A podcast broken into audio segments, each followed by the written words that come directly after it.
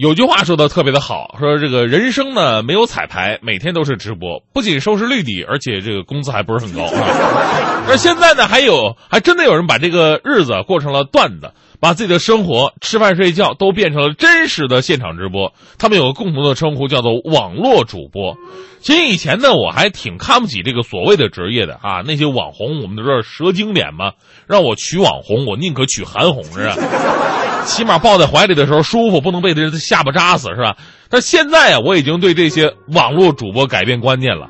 不说他们的才艺吧，就说他们为了直播不惜弄死自己的精神，就值得我们赞叹。昨天咱说一新闻，说重庆一个二十九岁小伙子为了让自己的直播更加火爆，呃，冒险去捅这马蜂窝去，结果呢被马蜂蛰了三十七个大包，最后呢送到重症监护室抢救，这才脱离危险。这位主播呀是值得我们感谢的，呃，为什么呢？因为他用生命解答了我从小就有的这么一个疑问。我们都把闯大祸形容成捅马蜂窝，那么捅马蜂窝真的那么可怕吗？现在来看呢，好像比闯大祸还要可怕。但是在网络的平台上啊，其实捅马蜂窝还真的不算是惊天地泣鬼神的。从最开始的唱歌跳舞或者卖弄风骚，很多人发现这已经无法吸引粉丝了。没有粉丝，主播们就没有生命啊！主播们深知这个道理，所以呢，他们把不可能变成可能，用更加犀利的活法来刺激粉丝的眼球。接下来呢，就让我们回忆一下这一年来伟大的网络主播创造的神奇。去年十二呃，去年八月十二日夜晚，天津塘沽呢发生了大爆炸的事故，举国震惊。这事儿我们都知道了，消防官兵壮烈牺牲，财产损失无法估量。目前呢，呃，这事儿啊，当时一直在调查当中嘛，这个没有一个什么准准确的消息出来。结果没过一天，就有人投案自首了，声称自己要为这起爆炸案负责。据了解呢，这位主动投案的男子呢，是某直播平台的一位博主。为了博取眼球，他在十三号晚上直播当中主动打电话给幺零零八六，声称天津塘沽是他炸的，然后呢惊动警方前来调查。该主播又直播了他被警察带走的全部过程。你说打电话给什么幺零零八零？你直接打幺幺零不就得了吗？这。还有一位叫做徐飞的主播，在网络上呢，平时直播一些小魔术，人气还挺高的。还挺好的一件事儿哈，一切都是按照健康、积极向上的势头发展的。但是在今年一月三号的下午，他在杭州火车站一楼大厅做了一场网络直播，吸引了两万名网友前来观看。他先直播了乘站一辆 PTU 警车，还拍了持枪的这个 PTU 警察，然后他变了个魔术，赫然变出一把手枪来。当然，这手枪是假的啊。而且在网上直播说了，说你们看我也有枪啊，我拿这把枪也没见警察把我怎么样啊。大伙纷纷为他的魔术喝彩。呃，话音刚落的时候，他就被派出所的民警带走了。五月二十七号，广州地铁上发生了神奇的一幕：两名男子坐在地铁车厢里边，支起了桌子，摆上酒杯、花生、咸鸭蛋，居然还有骰子，在狭小的地铁空间里边，俩人开始悠闲的对饮。哎呀，之后呢，被广州地铁予以了处罚。男子承认拍视频呢就是想火啊，同时呢为自己的行为道歉。在网络直播当中，还有一个很无聊，但是却被很多人关注的主题就是吃东西。去年的时候呢，韩国小伙金颂珍直播吃饭，月入上万的新闻传遍了中国。啊，所以很多这个国内的主播也纷纷效仿，但你会发现哈，当你吃饭的时候，看的人好像没那么多，对吧？毕竟你又不是欧巴，是吧？所以有人就以猎奇、自残等噱头呢，招揽观众。网名叫胜哥的主播呢，直播吃活老鼠，啊，拿一老鼠往嘴里边塞，完成了汤姆猫一生都没有完成的目的。这个某游戏女主播直播吞服几十粒安眠药。随后呢，该主播被送往医院了，进行洗胃。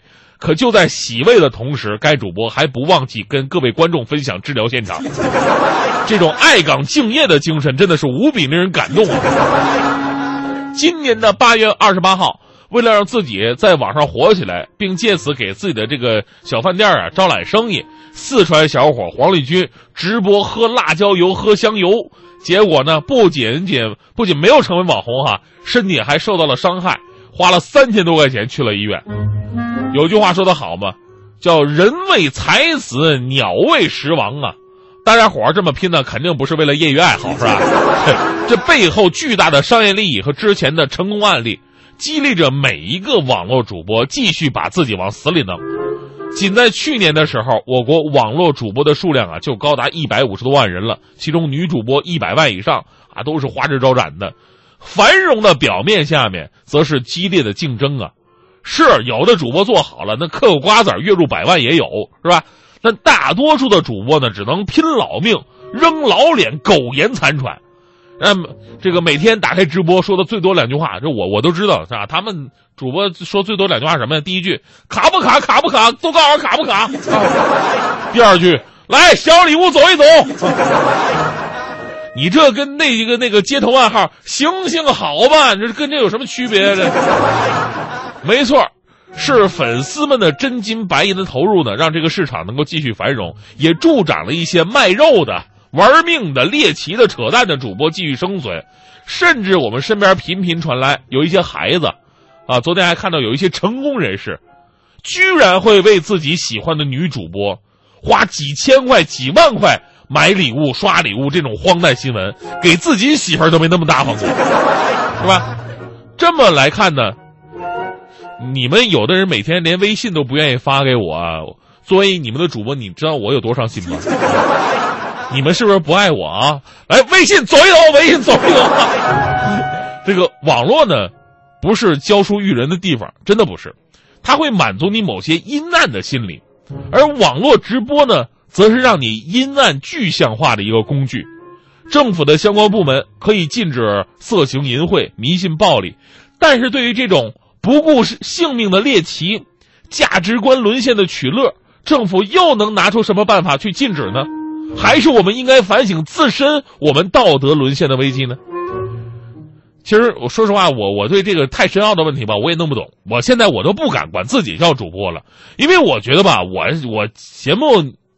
也不太玩命，就也不好意思跟大家伙儿 分享。但是我想给所有的网络主播们讲个段子哈，说有一哥们儿吧，这哥们儿挺迷信的啊，挺迷信的，找大师给自己算了一卦。大师说了：“小伙子，你能活到一百岁呀！”算好之后呢，这哥们儿骑着电瓶车回家了，因为能活到一百岁，开心呐，骑车那骑的一个欢快，也不管什么红绿灯啊，眯着眼睛就是过。命长就是这么任性，怎么着吧？旁边车都吓傻了。这时候啊，大师在后边拼命的追啊，哥们儿，我忘了跟你说了，自己作死的不算呐。